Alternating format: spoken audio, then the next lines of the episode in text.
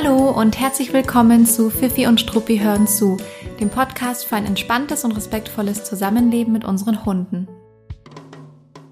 Ich bin Gloria und ich freue mich sehr, dass du hier bist und zuhörst. Ich bin seit über acht Jahren in der Verhaltensberatung und im Hundetraining tätig und ich bin die Gründerin von Fifi und Struppi, einer Learning-Plattform mit Webinaren zu vielfältigen Themen rund um eine gewaltfreie und ganzheitliche Hundeerziehung. In der heutigen Folge hörst du nicht nur meine Stimme, denn ich bin im Gespräch mit Christina von Wir Schlawiner. Christina ist eine sehr, sehr, sehr geschätzte Freundin und Hundetrainer-Kollegin von mir. Und sie war auch schon öfter hier im Podcast. Das heißt, ich bin mir sicher, dass der ein oder andere sie bereits kennt. Mit Christina habe ich heute über das Konzept der Raumverwaltung gesprochen. Das ist ein Konzept aus der Hundeerziehung und was es damit auf sich hat und was wir im Grunde ähm, darüber denken, davon halten, ähm, das hört ihr in der heutigen Folge. Dadurch, dass unser Gespräch eh schon recht lang geworden ist, möchte ich dieses Intro sehr kurz halten. Deswegen lehnt euch gemütlich zurück, holt euch einen Kaffee oder Tee und ja, ganz viel Spaß beim Zuhören. Hi Christina, ich freue mich sehr, dass du mal wieder hier in den Podcast mit reinspringst. Äh, wir sitzen mal wieder in einem bisschen skurrilen Setting. Kleines Zimmer, zwei Mikrofone, zwei Hunde, zwei zweiter Menschen. Anlauf. und zweiter Anlauf, ja. Ähm, wir sind gerade, wir haben schon angefangen aufzunehmen und dann hat irgendwie immer irgendwas im Hintergrund gequietscht, gekaut, gesabbert, getrunken und Oder hat, war so süß, dass man abgelenkt war? War alles dabei. stimmt. Jedenfalls sind wir irgendwie dreimal raus, rausgeflogen aus äh, irgendwie so ein bisschen dem, dem Gesprächsleitfaden, den wir versucht haben in unserem Kopf zu verfolgen. Deswegen starten wir jetzt nochmal. Äh, aber trotzdem schön, dass du hier bist. Es ist immer wieder äh, schön und skurril zugleich, weil wir uns so viel über Hundeerziehung unterhalten, aber naja, wie immer nie Mikrofone vor unseren Köpfen stehen haben. Ähm, heute sprechen wir gemeinsam über ein bestimmtes Konzept, das existiert in der Hundeerziehung. Und das ist uns in den letzten Wochen so häufig auf die Füße gefallen, dass wir uns dachten, okay, äh, für unser nächstes Gespräch lohnt es sich doch mal, dieses Konzept rauszupicken und zu thematisieren. Und zwar geht es um das Konzept der Raumverwaltung in der Hundeerziehung. Das klingt einfach so groß gleich. Darüber haben wir uns nämlich auch unterhalten. Ähm, also es wird sehr groß gemacht, dieses Thema. Und ich finde, Raumverwaltung klingt auch einfach wahnsinnig riesig. Es klingt wie ein richtiges Konzept, ja? Wie, Ja. ach okay, das ist, scheint jetzt ein Konzept zu sein, dem ich irgendwie vielleicht folgen kann oder folgen sollte oder das vielleicht irgendwie seine Berechtigung hat oder auch nicht. Was wir heute einfach mal machen wollen, ist kurz zu erklären natürlich, was ist es überhaupt, dieses Konzept der Raumverwaltung. Ähm, und dann wollen wir gerne mal gemeinsam analysieren, was steckt denn dahinter. Ja, und wie kann man vielleicht sogar gleiche Ziele auf unterschiedlichen Wegen erreichen, wie es ja auch oft im, in der Hundeerziehung tatsächlich so ist. Es gibt viele Wege, die nach Rom führen. Und man sollte halt einfach immer nur wissen, was was bewirkt und sich dafür entscheiden, was man eigentlich am liebsten möchte im Zusammenleben mit seinem Hund. Genau, weil was alle Konzepte, Methoden und ja, Anwendungsmöglichkeiten eint, ist, dass man sie auf lerntheoretischer Basis einmal analysieren kann und auch einordnen kann. Ähm, ich finde das sehr, sehr cool, weil es die Sache vereinfacht und Komplexität rausnimmt, wenn man sich einmal anschauen kann, wie funktioniert denn das eigentlich? Was passiert da beim Hund? Ist aber natürlich schwierig jetzt für den quasi Otto Normalverbraucher, Hundehalter, Hundehalterin, weil die das oft nicht wissen. Auch nicht wissen müssen. auch nicht wissen müssen, genau. Ähm, aber wir doch gerne es manch, manchmal ein bisschen aufbereiten, um ein bisschen Licht ins Dunkle zu bringen, Ja. oder? So kann man das, Genau. glaube ich, sagen. Und das, das, das ist ja heute dann unsere Aufgabe dafür. Genau, weil manchmal den Leuten ja gar nicht bewusst ist, was sie da machen mit ihrem Hund. Und wenn man es ihnen ja dann mal ab und zu mal in Einzelstunden oder so, hat man das ja dann auch, dass man den Leuten eben erklärt, ähm, was sie da machen. Und dann sind die ja manchmal auch ganz schockiert, weil ihnen das eben von dem vorherigen Trainer oder in dem Video, was sie gesehen haben oder wie auch immer, wo sie sich haben Inspiration geholt, ähm, darauf nicht aufmerksam gemacht wurde. Genau. Ja.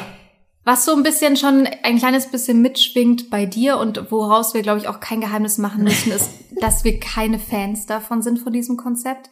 Aber nichtsdestotrotz werden wir das Konzept auf einer sachlichen Ebene diskutieren. Nur wir beide sind wahrscheinlich nicht zu 100 Prozent sachlich, wenn wir über dieses Thema sprechen. Ja, und ich möchte nur trotzdem vorab noch mal kurz auch zur Erklärung sagen, ich finde schon, ähm, dass man eine Struktur und Grenzen im Hundetraining braucht. Ja, das ist ganz wichtig. Ich finde nur eben, ähm, dass es Lass sie doch, lass sie doch.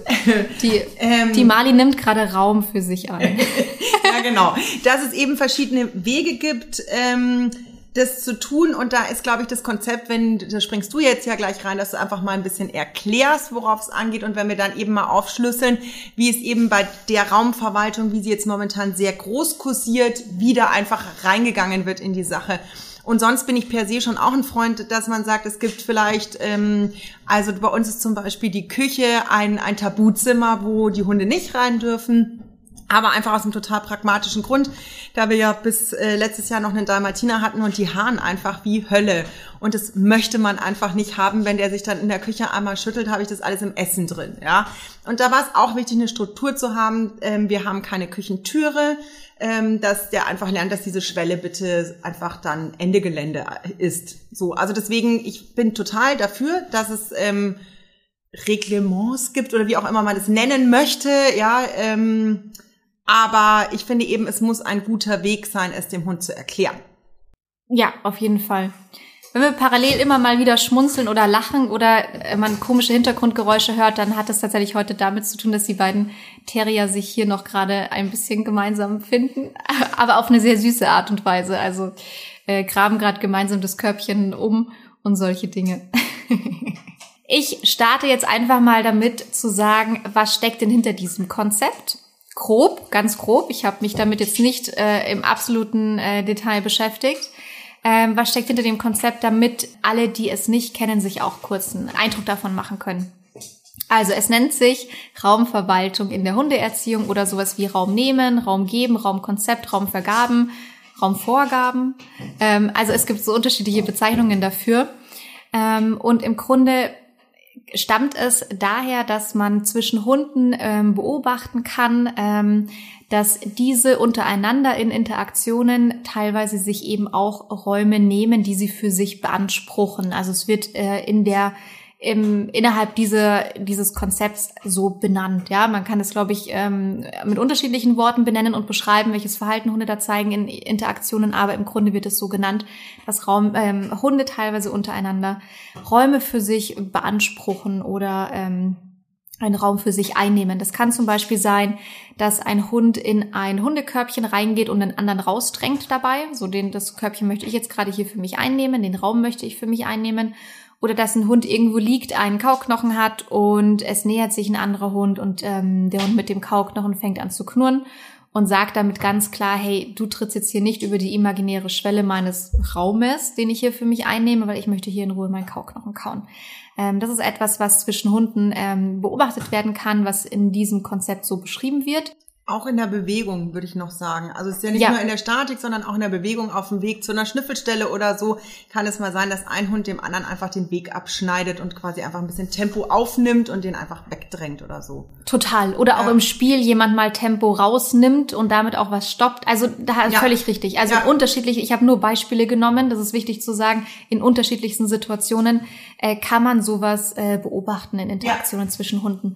Und die Idee ähm, ist nun also, das zu übertragen auf die Interaktion zwischen Mensch und Hund und zu sagen, okay, wenn Hunde so kommunizieren, dass sie sich untereinander ähm, Räume nehmen, Räume geben oder Räume für sich einnehmen und darüber kommunizieren, ähm, und auch Grenzen setzen, dann sollten auch wir Menschen das machen, um Orientierung zu geben, um Grenzen zu setzen. Also sollten unserem Hund Räume geben, Räume zuweisen oder auch einen Raum nehmen, indem man sagt, hier ähm, über diese Schwelle bitte nicht drüber oder äh, nicht vor mir laufen, sondern hinter mir laufen oder ähnliches. Also das ist, glaube ich, die, die Idee, die dahinter steckt, die Idee, ähm, die hinter diesem, hinter diesem Konzept steckt.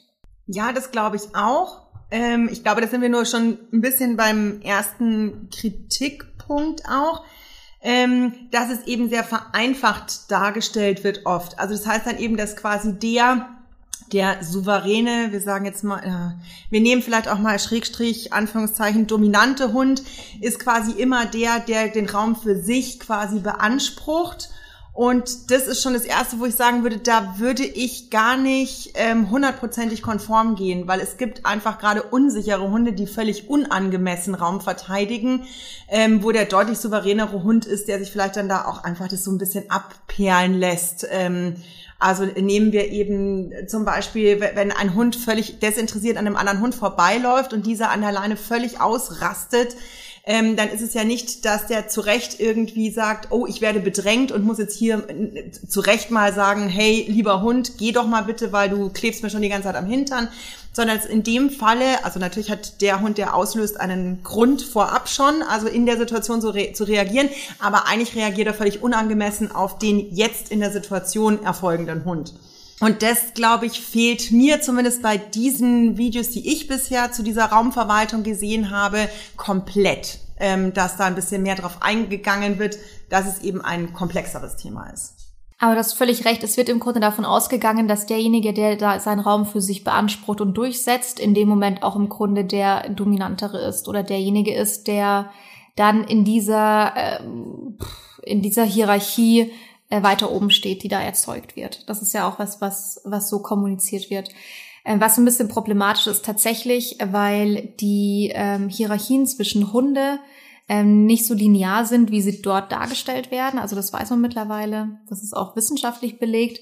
Und dass auch die, die und Hierarchien ja eh nur in bestehenden Hundegruppen. Also das würde ja sowieso auf eine Hundewiese, wo wir sehr viele Ersthundebegegnungen haben oder sowas gar nicht greifen.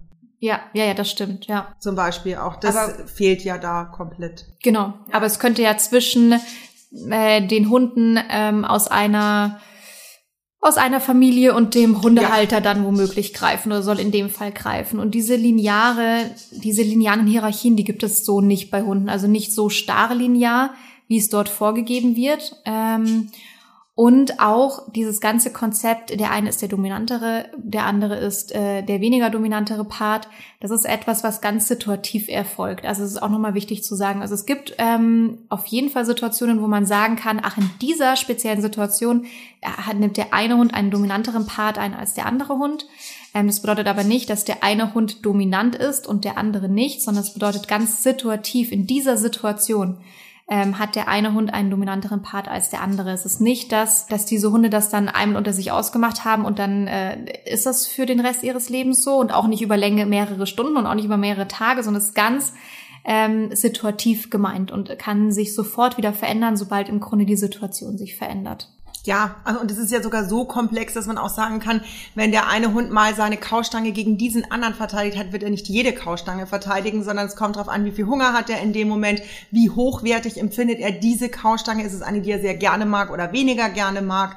Ähm, also auch das spielt ja da auch noch alles mit rein. Jetzt springen wir einmal kurz rein. Wir haben das Konzept kurz erklärt und das, was dahinter steckt. Ähm, und ich will noch mal kurz sagen, welche Klassiker-Situationen, Klassiker-Videos man dazu findet. Ähm, das lässt sich natürlich auf verschieden, verschiedenste Situationen übertragen. Und das ist jetzt nicht allumfassend, was ich sagen werde, aber man findet so ein paar Klassiker oft. Das ist, dem Hund einen Raum zuweisen, also zum Beispiel, äh, geh auf dein Körbchen und bleib da jetzt. Das sieht man oft in dem Zusammenhang und auch, wie das aufgebaut wird. Gehe ich auch gleich drauf ein, wie das dann aufgebaut wird. Und ähm, dann gibt es sowas wie, ähm, geh bitte jetzt über diese äh, Türschwelle nicht drüber oder durch diese Tür nicht durch. Ja. Ähm, vor mir. Man, Geh vor, nicht vor mir über diese Türschwelle. aber auch hinter mir nicht. ähm, das sieht man ganz häufig und auch ähm, so klassische Spaziergehsituationen, wo die Hunde sich dann hinter dem Menschen oder neben dem Menschen einordnen ähm, und eben nicht äh, zum Beispiel auf andere entgegenkommende Reize reagieren sollen, dort nicht hinlaufen sollen oder ähnliches, sondern da ihnen dann eben gesagt wird, ähm, du bleibst jetzt hier bei mir. Ähm, es wird auch, glaube ich, oft als hinter bezeichnet, aber gut, wie man das nennt, ist ja dann äh, völlig individuell. Ähm, aber das wird auch gerne so bezeichnet, dass die Hunde dann mal eine Zeit lang, also auch nicht unbedingt immer die ganze Zeit, ja, eine Zeit lang ähm, hinter ihrem Halter, ihrer Halterin laufen sollen, weil zum Beispiel jemand entgegenkommt. So. Ähm, es gibt sicherlich auch TrainerInnen oder HalterInnen, die das in einen kompletten Spaziergang irgendwie durchziehen. Aber äh, das ist, wird auch teilweise situativ angewendet. Das will ich jetzt der Fairness halber sagen, ja. ja, ja das ja. Äh, ist jetzt nicht so, dass die Hunde, die so äh, trainiert und erzogen werden, die ganze Zeit dann nur hinter ihren hinter ihren Menschen herlaufen. Das sind so ein bisschen die Klassikersituationen und ähm, ich finde es ganz interessant, wenn man sich anschaut, wie das aufgebaut wird, ähm, weil da relativ viel Gleiches dahinter steckt. Deswegen wollte ich das einmal kurz ansprechen und starte mal schnell mit ähm, der Hund soll auf seinem Platz bleiben, auf sein, in seinem Körbchen liegen bleiben, auf seinem Platz bleiben. Das heißt, man möchte laut dem Konzept dem Hund einen Raum zuweisen. Ähm, das wird in der Regel bei den Anleitungen, die man dazu online findet, über körperliches äh, Blocken oder eben körpersprachlich zurückschicken wird das aufgebaut. Das wird auch gerne so genannt. Das ist eine, ein Konzept, eine Methode, bei der eben sehr körpersprachlich kommuniziert wird mit den Hunden.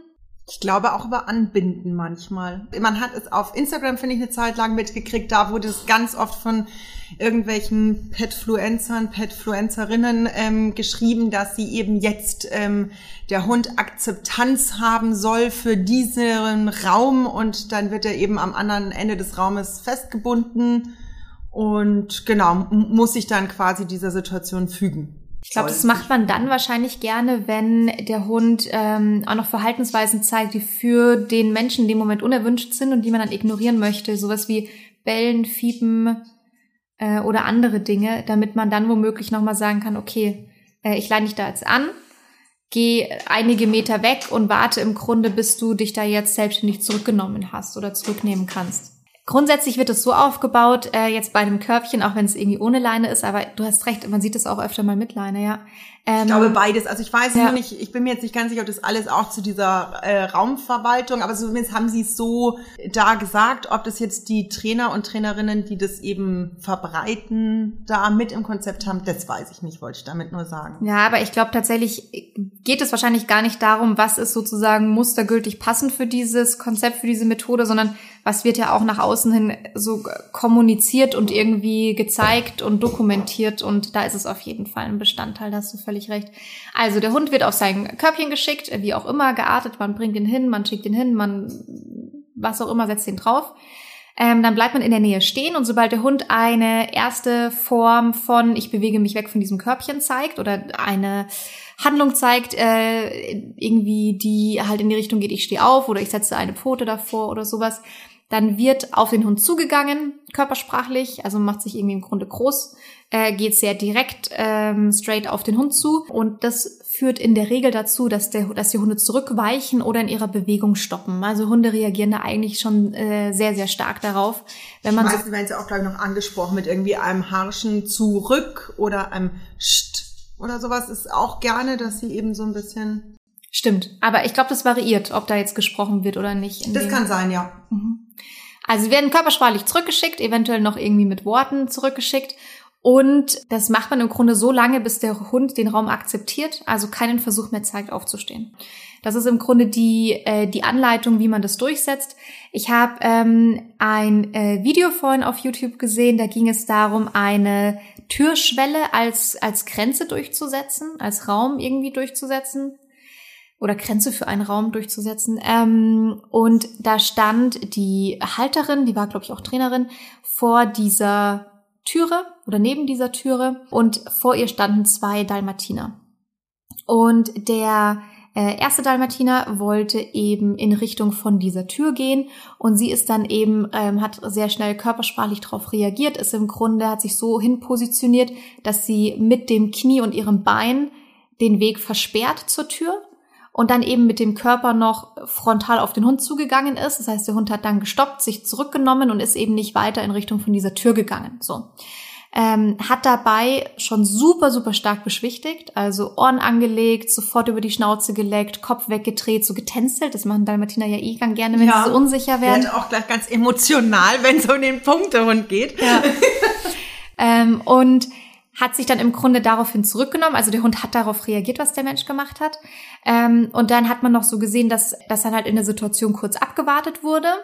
Also war, war eine sehr statische Situation. Es wurde jetzt nicht irgendeine Alternative gegeben oder ähnliches, sondern man hat dann abgewartet. Ähm, das Video lief weiter und dann nach einigen Momenten ähm, hat der Dalmatiner, der eben näher auch an der Tür stand, nochmal so ein bisschen versucht, mit dem Kopf so in Richtung Tür zu gehen und dann wurde da eben nochmal durch eine Kleinstbewegung er nochmal ausgebremst. Also da musste man dann schon gar nicht mehr großartig auf ihn zugehen, sondern durch eine kleine Bewegung hat man ihn da schon ähm, im Grunde gestoppt in dem Moment. Das Interessante, also was ich sehr interessant fand, war die Körpersprache des zweiten Hundes. Ähm, und das ist etwas, worauf ganz wenige nur achten in so einem Moment. Ähm, der, also wir sprechen gleich darüber, wie das, wie das wirkt natürlich, warum das funktioniert in dem Moment ähm, und was es auch für Emotionen auslöst in dem Hund, mit dem es gemacht wurde. Aber was ich noch wichtig finde zu sagen, der zweite Hund, der sich überhaupt nicht auf die Tür zubewegt hat, der hat genauso stark beschwichtigt wie der erste Hund. Also der zweite Hund hat auch ganz, ganz stark reagiert auf das, was der Mensch in dem Moment gemacht hat. Na, das finde ich auch nochmal interessant zu sagen, weil ja, lass uns gleich reinspringen, oder? Wie wirkt sowas äh, für den Hund oder was steckt da für eine, für eine Methode lerntheoretisch dahinter? Also jetzt in der Situation, die ich beschrieben habe, und ich meine jetzt wirklich diese Situation, die ich beschrieben habe, ähm, damit man das auch wirklich unterscheiden kann, muss man da, glaube ich, konkret bleiben, wird über körpersprachliches Blocken gearbeitet. Ähm, ich verlinke mal eine andere Podcast-Folge dazu, die ich rein nur zu diesem Thema aufgenommen habe, weil da könnte man sich jetzt auch schon wieder eine Stunde drin verlieren. Aber es wird darüber oder es funktioniert darüber, dass man eben körpersprachlich auf den Hund zugeht ähm, und die Hunde daraufhin entweder in ihre äh, in ihrem also in ihrer Bewegung einmal ab, abgeschnitten, begrenzt werden, also weil man sich ihnen einfach in den Weg stellt, ganz konkret, also der Weg wird unterbrochen und dann wird eben körpersprachlich auf den Hund zugegangen. Die Hunde nehmen sich daraufhin in der Regel zurück. Ähm, das funktioniert darüber, dass es für den Hund, wenn man so straight auf ihn körpersprachlich zugeht, bedrohlich wirkt ähm, und die Hunde deshalb zurückweichen. Das ist im Grunde, was hinter dieser Methode steckt. Und wir können uns ja bei allen Dingen, die, die es so gibt, in Bezug auf Bestrafen, Belohnen, können wir uns immer anschauen, wie, also auf lerntheoretischer Ebene, wie wirkt das für den Hund? Und in dem Fall ist es ganz klar so, und das meine ich auch jetzt überhaupt nicht emotional, sondern wirklich sachlich, dass es strafend wirkt. Also das wirkt, unser Körper wird eingesetzt im Grunde als Bedrohung für unseren Hund, um den Hund zu hemmen in seinem, in seiner Bewegung und in seinem Verhalten. Das heißt, es wirkt für den Hund strafend. Alles, was strafend wirkt, fühlt sich für den Hund unangenehm an. Und was auf emotionaler Basis dahinter steckt, ist tatsächlich die Emotion Angst. Was noch nicht mal bedeutet, dass der Hund jetzt in dem Fall ähm, irgendwie stark anfangen muss zu zittern ähm, oder man ihn jetzt irgendwie stark erschrickt, ähm, sondern die Emotion Angst hat ja eine sehr, sehr, sehr breite Range. Man kann sich äh, leicht ängstlich fühlen, man kann sich sehr stark ängstlich fühlen und irgendwo auf dieser Range befinden wir uns in dem Fall. Ähm, das heißt, es muss nicht am, am äh, obersten, krassesten Punkt von Angst sein, äh, die es auch gibt, aber es ist die Emotion, die dahinter steckt. Und es ist auch der Grund, warum der Hund sich dann zurücknimmt. Das heißt, es wird im Grunde, der Hund vermeidet, wieder in diese Situation zu kommen, in der ihm diese schlechte Emotion bereitet wird. Das heißt, der Hund nimmt sich zurück. Und das finde ich tatsächlich, also ich bin ja auch bei dir jetzt darüber gestolpert, wenn du eben erzählst, es geht ja nicht nur um diesen einen Dalmatiner, um den es eigentlich ging, sondern es war eben noch der andere Dalmatiner dabei. Und ähm, mir ist eben auch aufgefallen, dass dieses Raumverwaltung sehr gerne aufgegriffen wird, tatsächlich von Gassi-Service. Ähm, und die setzen es auch sehr viel ein. Und wenn man da nämlich auch sich Videos anschaut, sieht man auch, dass einfach die anderen Hunde zum Teil ganz schön stark mitreagieren, auch wenn es eigentlich nur auf den, diesen einen jetzt da gemünzt ist. Und es ist ja auch was, was ich immer beobachte, dass einfach unsere Hunde sehr wohl ihre Umwelt sehr genau wahrnehmen. Also auch wenn ihr auf Spaziergängen mal unterwegs seid und ihr kriegt eine Konfliktsituation mit zwischen einem anderen Hund und einem Hundehalter, wo es irgendwie laut und harsch wird oder sowas, dann beobachtet mal euren eigenen Hund. Die reagieren da meistens extrem darauf und brauchen da wirklich schnell auch Unterstützung. Und deswegen finde ich das, ja, brandgefährlich ist jetzt ein bisschen übertrieben, aber es ist schon, schon eine schwierige, schwierige Geschichte, wo sich, glaube ich, vieler, viele Menschen den potenziellen Nebenwirkungen gar nicht so bewusst sind, die da noch so laufen. Ja. Nicht nur bei diesen, sondern eben auch bei den Hunden drumherum. Ja, das ist das tatsächlich Spannende daran oder ein äh, einer von vielen spannenden Punkten und ich würde es tatsächlich auch als Nebenwirkung bezeichnen und auch ganz klar als Risiko bezeichnen, als Gefahr, wenn man äh, darüber arbeitet. Nicht nur der Hund, dem es gilt oder gelten soll in dem Moment, wird ähm, bestraft oder strafend erzogen in dem Fall, sondern es wirkt sich unter Umständen auch auf die Hunde aus, die in der Nähe sind. Und das Lustige ist ja, dass man das ja auch zu 100 Prozent übertragen kann auf die Art und Weise, wie, ähm, wie wir zum Beispiel mit Hunden umgehen, also einen Hund sehr ähm, positiv zu verstärken und sehr positiv mit dem Hund zu arbeiten, da wirkt sich die Methode auch auf womöglich einen zweiten Hund aus, der mit in der Nähe ist. Das heißt, auch hier kann man das nicht unterscheiden. Das beste Beispiel ist, wir sind zusammen draußen spazieren ähm, wenn ich mit Christine und ihrer Hündin gemeinsam spazieren bin, muss ich mich eigentlich um meine Hündin überhaupt nicht äh, Sorgen und Gedanken machen, weil die Emma mit profitiert von einem Belohnungssystem, das aufgebaut wird zwischen äh, Christina und ihrer Hündin. Ähm, das heißt, auch hier sieht man, dass, dass es sich auf einen Hund überträgt, der mit dabei steht oder mit dabei ist. Das bedeutet, wenn zum Beispiel äh, Christina die Mali ruft, ähm, und die Mali zurückkommt und wir uns sehr darüber freuen, dann steht auch die Emma schwanzwedelnd neben uns und denkt sich, wow, cool, wo ist mein Keks? Ja, wo kann ich hier mein Leckerli abgreifen? Und es wirkt sich auch so weit aus, dass im Grunde, ähm, also ja, Hunde lernen ja auch nachhaltig, ja, ähm, dass äh, die Emma uns im Grunde kaum von den Fersen weicht, wenn wir gemeinsam spazieren sind, weil sie halt weiß, cool, in unserer Umgebung gibt es die äh, positive Belohnung. So. Ja. Und genauso wie das jetzt im absolut positiven Fall sich von der Mali auf die Emma überträgt, wenn wir gemeinsam spazieren sind, überträgt sich sowas auch ähm, potenziell äh, auf eine negative Art und Weise auf den Hund, der mit dabei ist, wenn ein Hund äh, bestraft wird oder ein Hund eben stark gehemmt wird. Das heißt, der kriegt die Emotionen mit ab. Er zeigt es ja auch ganz klar, ganz deutlich. Die Körpersprache können wir dann nicht in den Tisch kehren und bekommt eben einen negativen Impuls ab, obwohl er kein unerwünschtes Verhalten gezeigt hat. Das ist, ähm, das ist ein sehr, sehr wichtiger Punkt, weil es, ja, weil damit ja auch, weil es damit ja auch total schwammig wird, die Bestrafung. Ja, und so ist es ja dann letzten Endes auch. Ich meine, wir sind jetzt vom Gassi-Service gekommen oder von uns. Wir gehen zusammen spazieren. Aber es ist auch, wenn solche Methoden auf Hundewiesen eingesetzt werden. Also wir sagen jetzt einfach mal, ähm, der eine Hund verhält sich nicht erwünscht einem anderen Hund gegenüber und dann geht ein Halter sehr harsch da irgendwie rein, dann wirkt sich das trotzdem einfach auf den Hund an, der eigentlich vielleicht geschützt werden soll. Ja, und ähm, da muss man schon genau hinschauen, was man macht. Total, total. Okay, also hier haben wir im Grunde einen Kritikpunkt schon mal äh, raus, äh, rausgearbeitet. Was passiert eigentlich mit den Hunden, die da noch mit dabei stehen? Jetzt kann man ja sagen, ach nee, nee, ich mache das nur mit meinem Hund und zu Hause ist da kein anderer. Dann können wir aber trotzdem hier nicht von der Hand weisen. Das ist etwas, was ähm, über äh, Strafe aufgebaut wird und durchgesetzt wird. Das ist und da will ich noch mal ganz klar sagen, es ist nicht unsere emotionale Einstellung dahinter, sondern mhm. das ist tatsächlich auf einer ganz sachlichen Ebene ähm, wird es als, äh, als Strafe eingestuft, was hier genutzt wird. Ja. Ähm, einfach Lerntheorie. Es ist einfach Lerntheorie. Deswegen funktioniert es in dem Fall auch oftmals, ja. Also nicht jeder Hund lässt es so easy mit sich machen. Da gibt es schon auch Hunde, die einen davor eine größere Herausforderung stellen, als jetzt in dem Fall hm, die, ein schönes Beispiel, ja. Dieser, dieser sehr ähm, sensible Dalmatiner, der da sofort darauf reagiert hat. Aber was natürlich eine Gefahr ist bei diesem Konzept und der Methode, ähm, aber auch bei allen, die eben über Strafe ähm, arbeiten, dass die Menschen das ausprobieren und denken oder merken, ach, es funktioniert ja sofort. Ähm, und damit abspeichern, ach, das ist, ein, das ist dann der Weg, der bei uns klappt, womöglich. Ja.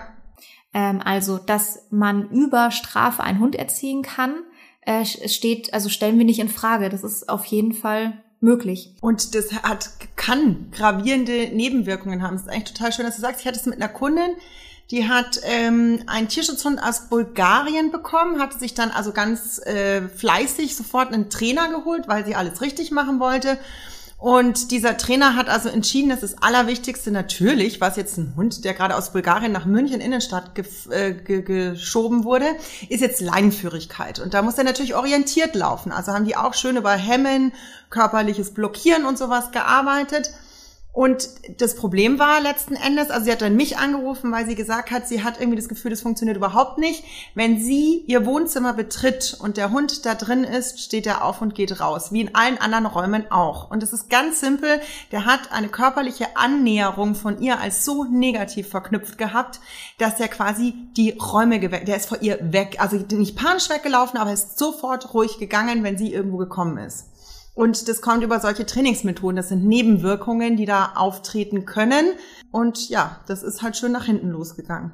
Genau, weil was wir uns sehr bewusst sein müssen, wenn wir unseren Körper einsetzen als äh, Möglichkeit, den Hund zu hemmen, zu maßregeln oder eben auch zu blocken, ähm, was äh, jetzt in dem Fall alles dasselbe ist, nur anders formuliert, ähm, dann verknüpft sich natürlich die Emotion, die da im Hund erzeugt wird, mit unserem Körper. Ähm, das ist etwas, was wir auch von uns Menschen kennen. Also wenn wir irgendwie in der Nähe von einem jemandem sind, der uns irgendwie die ganze Zeit schubst, mal blöd gesagt, dann ähm, verknüpfen wir das auch mit der Annäherung von demjenigen. Das heißt, wenn der sich uns annähert und eigentlich vielleicht in der freundlichen Absicht und wir zucken schon weg, ja, dann ist es ja auch manchmal so, äh, irgendwie denkst du, ich schubst dich oder was ist gerade los? So, ja, irgendwoher kommt natürlich das Verhalten äh, oder die Reaktion auf, auf das Verhalten. Und ich finde es halt, also es ist also nicht nur das Risiko da, dass der Hund irgendwann sagt, also mit dem möchte ich nicht mehr in einem Zimmer zusammen sein, sondern unser aller Idee ist ja und unser aller Ziel ist ja, dass wir sehr vertrauensvoll mit unseren Hunden durchs Leben gehen und da irgendwie eine innige Beziehung aufbauen. Wie sollen wir denn eine innige Beziehung mit einem Hund aufbauen, wenn wir unseren Körper ständig als Druckmittel und Drohung einsetzen? Das ist einfach etwas, was sich zu 100 Prozent widerspricht und was eben nicht dazu führt, dass, weil wir so toll Orientierung geben, jetzt der tolle Anführer sind, der total ähm, vertrauensvoll von also als vertrauensvoll von unserem Hund eingestuft wird. So. Ja, und das ist ja auch, also wenn man dann ein, äh, sich wirklich mit der hündischen Körpersprache auseinandergesetzt hat ähm, und dann geschultes Auge hat, dann kann man ja tatsächlich bei einer Leinenführigkeit auch relativ gut an der Körpersprache von Hunden erkennen, wie es ihnen quasi auftrainiert wurde. Also läuft der Hund gerne an der lockeren Leine, weil er sich gerne in der Nähe seines Halters, seiner Halterin ähm, bewegt oder habe ich es dann eher so, dass ich sage, ich habe da einen Hund neben mir laufen, der sich nicht mehr traut, sich zu entfernen? Und das ist die perfekte Überleitung. Ich habe, als ich mir, äh, also ich äh, vorhin eben ein bisschen auf YouTube recherchiert habe, um mir ein paar Videos dazu anzuschauen, ähm, natürlich gleich einiges gefunden.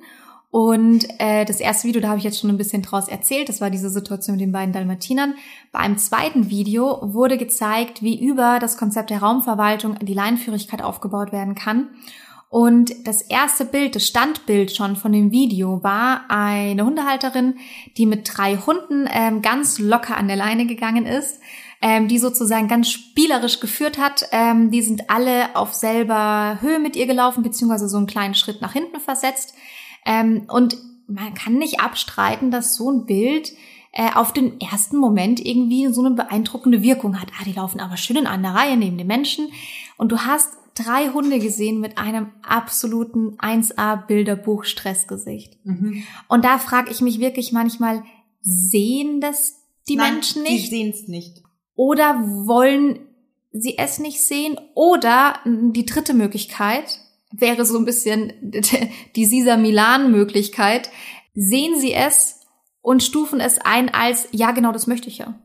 Das gibt es bestimmt auch, aber ich gehe jetzt mal von der, von der Masse aus ähm, und ich habe da auch ein schönes Beispiel. Ich war vor x Jahren ähm, auf einer Heimtiermesse. Gehe da nie wieder hin, nie, nie wieder gehe ich da hin, weil das ein Albtraum ist. Also auf so Heimtiermessen, wer da schon mal war, ähm, da werden ja dann auch die Hunde mit hingeschleppt. Also ich nie im ganzen Leben. Aber das wird dann einfach gemacht. Man hat völlig überforderte Hunde an jeder Ecke, die völlig gestresst, ob dieser Menschenmassen, dieser Gerüche, dieser Eindrücke, die pinkeln vor lauter Stress auf irgendwelche Teppiche. Dann hat man natürlich völlig gestresste Hundehalter und Hundehalterinnen. Also Abwärtsspirale hoch 10. Und so war das dann. Also ständig wurde halt an den Hunde, Hunde hier und, und, und ne, wie es halt dann so ist, wenn, wenn irgendwie alle Seiten überfordert sind. Und dann lichtete sich wirklich. Also man kann sich äh, vorstellen mit einem Sonnenstrahl hinten dran ähm, die Menge. Und es kam ein Mann durch mit vier Hunden. Lass es drei Ridgebacks, ein Wischler, vielleicht auch umgekehrt, ich weiß nicht, aber jedenfalls große Hunde natürlich. Ohne Leine, ohne Halsband, ohne alles, alle schön äh, hinterseitlich ihm eingeschert Laufen, hängender Kopf, hängende Rute, Stressgesicht, Ohren zurück, ähm, da. Und alle waren wirklich, oh, das will ich auch. Und fanden es mega. Und ich stand da und hab mir gedacht, boah, da ist mir jeder Hund lieber, der auch in die Leine springt, der einfach noch Leben in sich hat. Ähm, weil es ein typisches Beispiel dafür war. Ja, die, die haben überhaupt nicht geguckt, die haben auf nichts mehr reagiert. Ähm, weil die schon eine Erwartungshaltung hatten, was eben passiert, wenn sie da rausgehen. Ja, ich finde tatsächlich auch, dass man sich da hin und wieder selber reflektieren darf.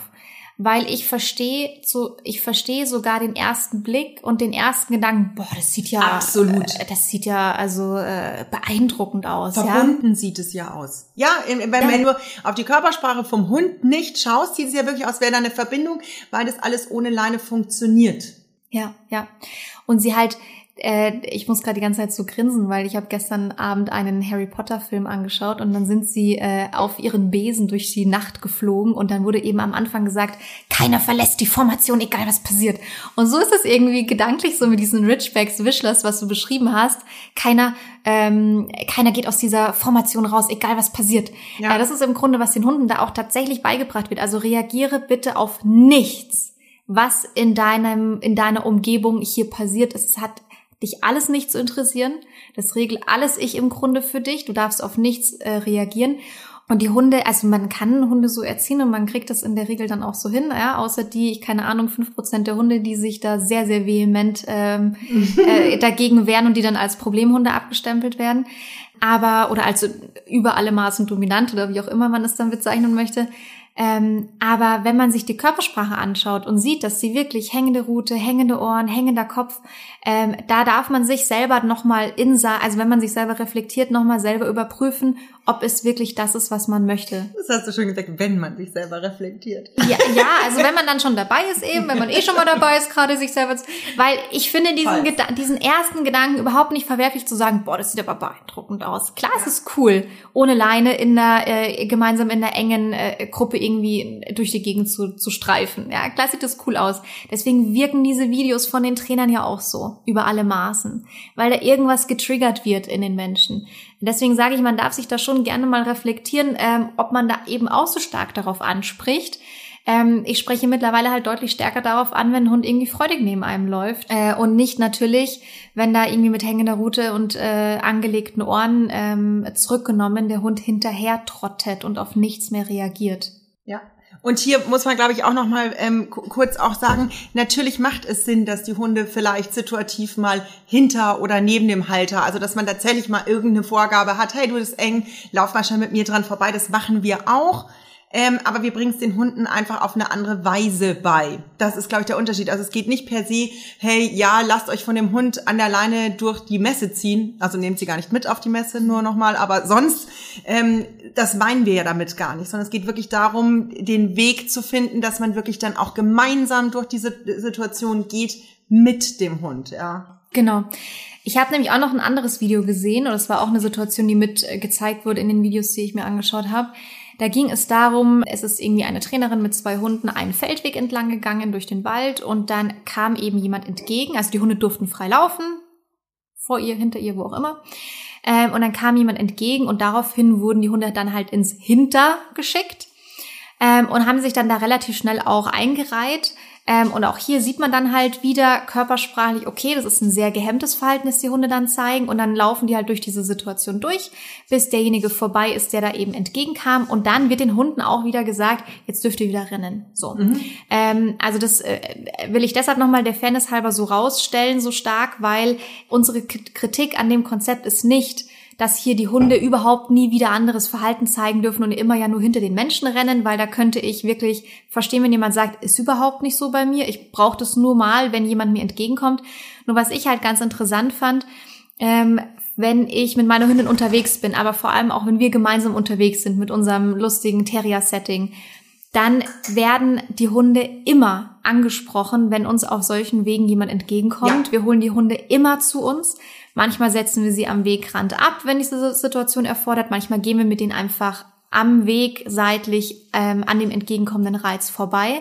Das heißt, auch wir reagieren zu 100 Prozent darauf, holen unsere Hunde zu uns, gehen sehr gesittet an jemanden vorbei, der uns entgegenkommt.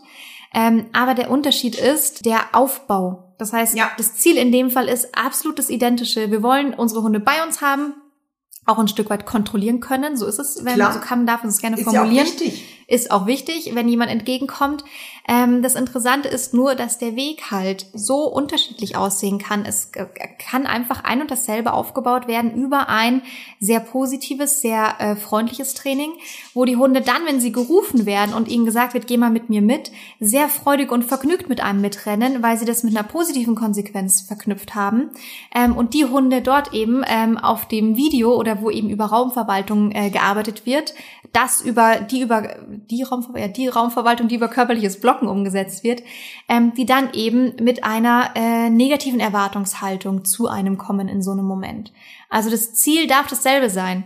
Der Weg ist der Unterschied. Ja, da bin ich total bei dir. Und was wir ja auch noch irgendwie vorhin besprochen hatten, ist halt, dass man tatsächlich auch oft das Gefühl hat, was ich ja auch sehr spannend finde, ist, dass eben gerade die Trainer und Trainerinnen, die viel über dieses Raumverwalten arbeiten, ähm, sehr schlecht akzeptieren können, wenn auch der Hund mal seinen eigenen Raum verwaltet. Also von wegen, ich möchte jetzt einfach mal in Ruhe in meinem Körbchen liegen und vielleicht nicht schon wieder gestreichelt werden, die dann vielleicht mal die Zähne zeigen oder knurren oder irgendwie sowas und sowas dann oft umgekehrt keine Akzeptanz findet. Also dass ähm, quasi immer der, der den Raum verwaltet, muss in Anführungszeichen der Gewinner sein. Das ist was ganz Wichtiges irgendwie.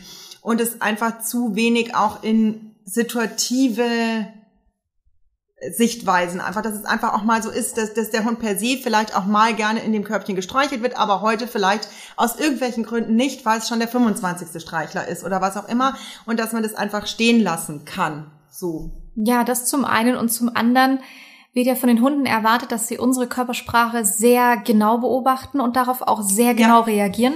Ja, wenn aber jetzt zum Beispiel Dalmatiner Beispiel, der Dalmatiner irgendwie in sich zusammenfällt, nur weil der äh, Hund daneben ähm, ähm, körperlich gehemmt wird, dann wird darauf nicht so im Speziellen und im Sensiblen eingegangen, wie wir es eigentlich dann oder wie der Mensch es dann von den Hunden erwartet im Umkehrschluss.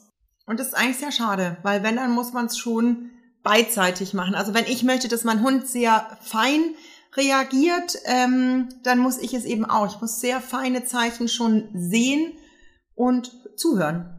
Genau. Nicht nur sprechen, sondern auch zuhören, ja. Wenn wir jetzt also nochmal ganz kurz die Brücke zurück wieder schlagen und zusammenfassen wollen, was jetzt hinter diesem Konzept steckt. Und wir haben jetzt verschiedene Situationen uns rausgepickt, nicht alle, die es gibt im Leben von einem Hund, das ist klar, aber so ein paar typische Klassikersituationen. Dann wurde da hauptsächlich darüber gearbeitet, dass ähm, der Hund körpersprachlich gehemmt wurde, ähm, damit er sich zurücknimmt, damit er eine gewisse Grenze nicht übertritt oder damit er sich in einem gewissen Raum aufhält. Damit befinden wir uns immer ausschließlich ähm, in der äh, Anwendung von Strafe in der Erziehung.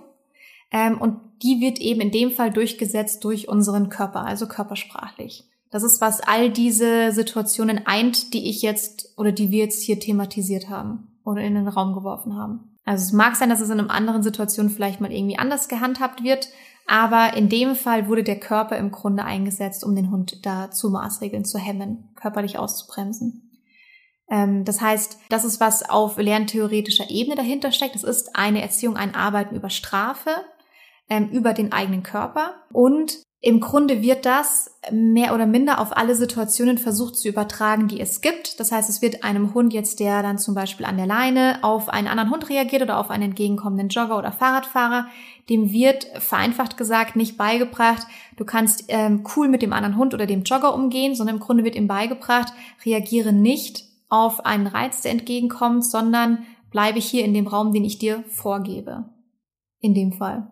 Also hinter, seitlich, vom Menschen und geh eben nicht frontal darauf zu oder wie auch immer. Ja. Das heißt, die Reaktion vom Hund auf einen anderen Reiz wird dann in der Regel ja auch körperlich ausgebremst. Genau. Und da haben wir dann auch, ich mache viel auch diese Hundebegegnungen, du ja auch. Ähm, das ist ja das, womit viele dann werben, wo man diese Videos sieht, stark reaktive Hunde nach Stunde eins haben wir dann eben die schön hinten trottenden, mit hängender Rute hängenden, also Stressgesicht und so weiter, reagieren aber nicht mehr, sind völlig stumpf. Und ja, wenn ich jetzt tatsächlich sage, ich möchte nur an der Leine an Hunden vorbeigehen, dann kann jeder Halter entscheiden, ob er sagt, es ist für mich total praktisch im Alltag. Der Hund wird aber keinen ordentlichen Umgang im Freilauf mit anderen Hunden gelernt haben. Das heißt, er wird diesen Körper, dieses Hemmen in der Regel weiter brauchen und wird auch diesen Raum dann brauchen, um es ausführen zu können. Deswegen gehen wir das ja eher anders an, dieses Thema im Training. damit die Hunde eben eine Eigenkompetenz haben dürfen. Ja, ja, was ich ja ganz spannend finde, ich glaube, dass ähm, viele, die dieses Konzept der Raumverwaltung gut finden, dass die so ein bisschen die Meinung vertreten, ähm, was soll das für unterschiedlichste Situationen, Signale aufzubauen, dann sich irgendwie vielleicht auch diese Mühe zu machen, das äh, positiv aufzubauen. Ähm, ich kommuniziere halt mit meinem Hund körpersprachlich, ich muss da nicht tausend Signale und Kommandos aufbauen dafür.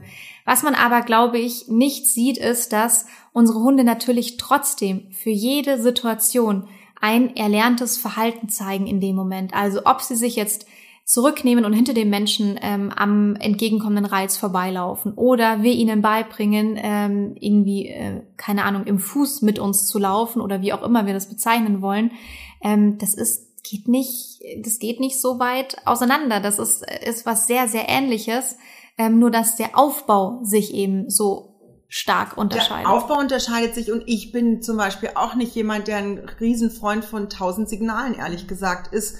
Gar nicht. Ähm, es sind eher die Menschen, die das, äh, also die Halter und Halterinnen, die das, glaube ich, irgendwie am Anfang, also meistens am Anfang halt, wenn sie den Hund kriegen, hochmotiviert sind und tausend Sachen aufbauen.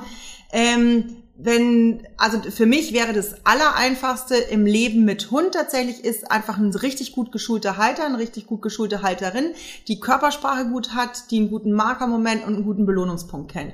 Dann bräuchte ich fast keine Signale mehr. Wenn ich da noch ein gutes, gut, wirklich gut sitzendes Umorientierungssignal habe, dass ich meinen Hund gut ansprechbar kriege, würde das fast komplett ausreichen, um durchs Leben zu kommen. Würde aber natürlich voraussetzen, dass wir extrem achtsam spazieren gehen mit unseren Hunden, weil das heißt einfach, dass der Fokus beim Hund sein muss. Und das tun wir halt nicht. Also das muss man halt ehrlicherweise sagen. Und deswegen braucht man halt dann doch mal einen Abruf zur rechten Zeit, weil man eben nicht rechtzeitig reagiert hat, als der Hund irgendwie den Reiz gesehen hat ähm, oder halt irgendwelche anderen Signale. Aber ich würde auch die trotzdem, ich würde immer versuchen, mit so wenig Signalen, wie es irgendwie geht, durchs Leben zu kommen und die dafür aber richtig cool aufzubauen. Total. Und wenn wir jetzt nochmal kurz zurückgehen zu diesem Konzept der, der Raumverwaltung und sagen, okay, ähm, jetzt haben wir es einsortiert, ähm, auf jeden Fall wenigstens die Situationen, die wir angesprochen haben, auf lerntheoretischer Ebene.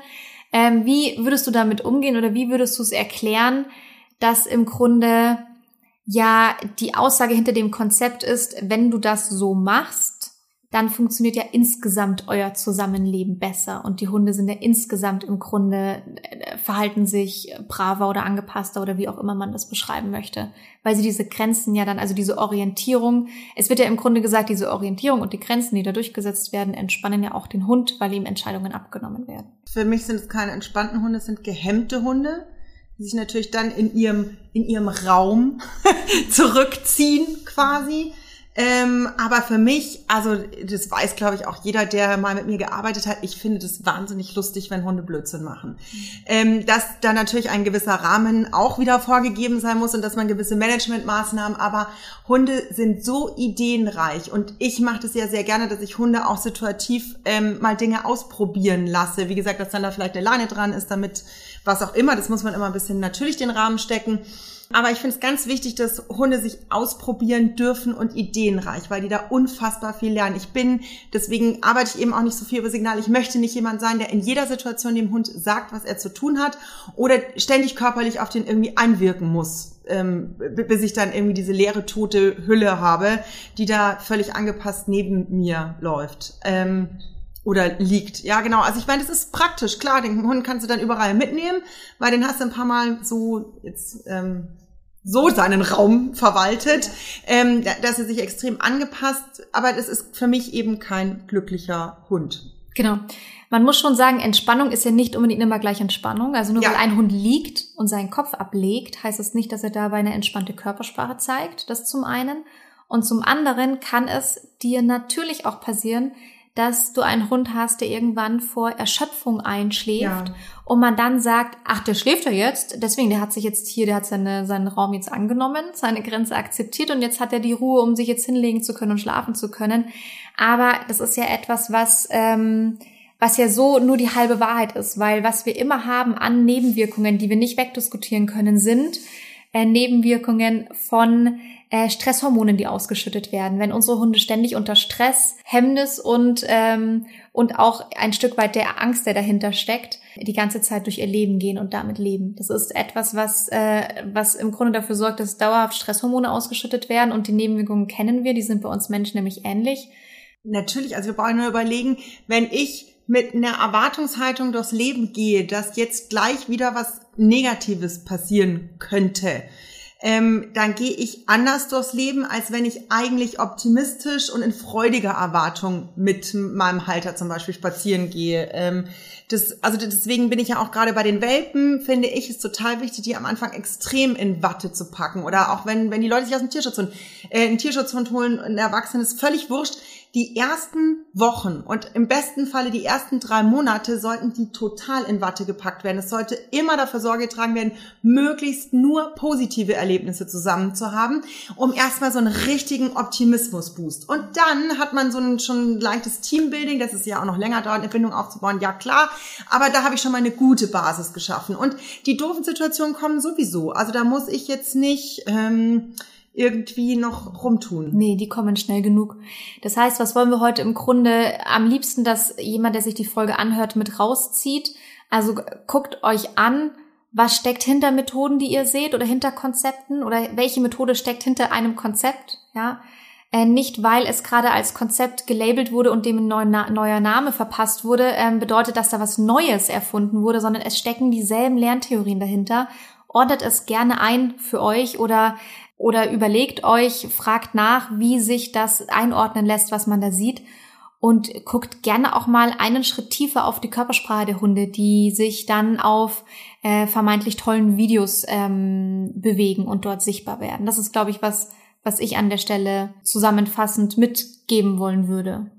Genau, also mal einen Blick reinzuwerfen, was steckt hinter, den, hinter dem Konzept, wie funktioniert das, warum funktioniert das und welche Körpersprache zeigen die Hunde? Oder willst du noch irgendwas anderes abschließend sagen zu dem Thema? Nee, ich glaube, das trifft es wirklich ganz gut. Hingucken. Es ist wirklich wichtig, ähm, dass sich Hundehalter und Halterinnen wirklich einfach mit hündischer Körpersprache auskennen. Das ist einfach das A und O, dass sie einfach sehen, wie es ihrem Hund in welchen Situationen geht und dann kann man den auch gar nicht mehr schnell irgendwas vormachen. Genau, nicht jede Methode ist gut, nur weil sie gerade prompt funktioniert. Ja. Okay. Dann Belassen wir es dabei für heute. Finde ich auch. Ist doch ein guter Abschluss. Und damit Vielen Dank, dass ich da sein durfte. Sehr gerne. Die Hunde springen sofort auf und schütteln sich. Guter Abschluss. Schön, dass du hier warst. Finde ich auch. Bis bald. So, und das war es schon wieder, unser Gespräch. Ich hoffe, es hat euch gefallen, den ein oder anderen neuen Impuls gebracht ähm, und ihr konntet was für euch daraus mitnehmen.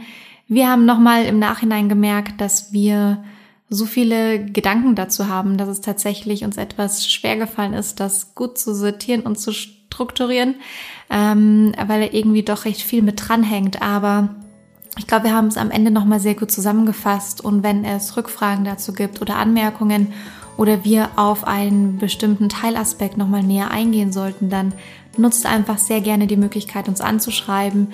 Ihr findet uns auf Instagram oder könnt mich auch per E-Mail anschreiben an gloria.pfiffiundstruppi.de. Die Instagram-Accounts verlinke ich in den Show Notes, ähm, auch die Kontaktdaten von Christina natürlich.